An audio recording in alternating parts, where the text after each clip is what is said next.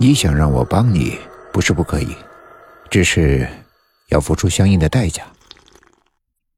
老王喝了一口茶。天下没有免费的午餐，这个道理，我想你应该懂得。阿玲连忙应声。老王沉默了半晌，向阿玲做出了一个手势，让她扶儿过来。阿玲突然变美了，村里的人一点也不惊讶。似乎阿林本来就长这样。他兴冲冲的离开家，临走的时候，听说村里最丑的女人死了。与赵露见面之后，阿林留在了北京，因为赵露说想养她一辈子。阿林是第一次看到这么大的房子，精致的装修，奢华的家具。阿林下定决心要跟赵露在一起。赵露对她非常的好。把自己的卡给他刷，阿林呢，每天都过着富太太的生活。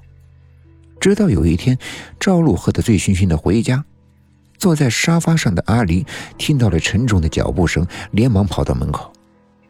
哎呀，怎么喝这么多呀？李总，求求你帮帮忙！哎，最近经济不景气，请你高抬贵手，饶了我。我不能，我不能把阿玲给你。赵露趴在阿玲的身上，声音里带着乞求。阿玲听了大惊，晃了晃快要睡着的赵露：“你说什么？”赵露神志不清，没有回答。阿玲使劲的晃了晃赵露，大声的吼道：“你到底在说什么？什么李总？难道是？”阿林逐渐的松开了赵露，他记得赵露曾经把他介绍给一个中年人，那个人看他的眼神色眯眯的。原来最近赵露的生意不景气，都是他搞的鬼，因为那个人呀也想得到阿林。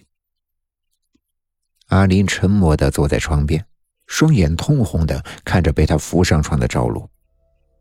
半晌之后，他拿起赵露的手机，翻找通讯录。拨通了李总的电话。赵露这几日回来，神情明显不似几日前的颓废。阿林面上为他感到高兴，暗地里却偷偷的流泪。你怎么了？赵露看着趴在马桶上呕吐的阿玲，眼中闪过晦暗不明的光。阿玲紧紧的抓住马桶边。背上被冷汗浸湿。他和赵露每次都做保险措施，只有那一次，跟李总。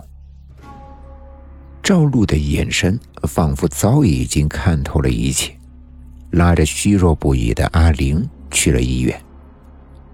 阿玲紧了紧身上单薄的衣服，风吹干了她脸上的泪痕，站在寒风中瑟瑟发抖。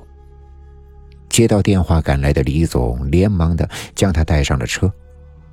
阿玲看着周围简陋的家具，不到二十平米的房子住着他和另外一个照顾他的人，门口还有一个保镖。原本乳白色的墙早已经变得黑乎乎的，稀稀疏疏的声音中还有老鼠、蟑螂的痕迹。阿玲看着这恶劣的环境。还有那个凶神恶煞的保姆，是有苦说不出。李总有家室，不能够让李太太发现。若是被发现了，大的小的呀都保不住，所以将他藏在这里，不会被人发现。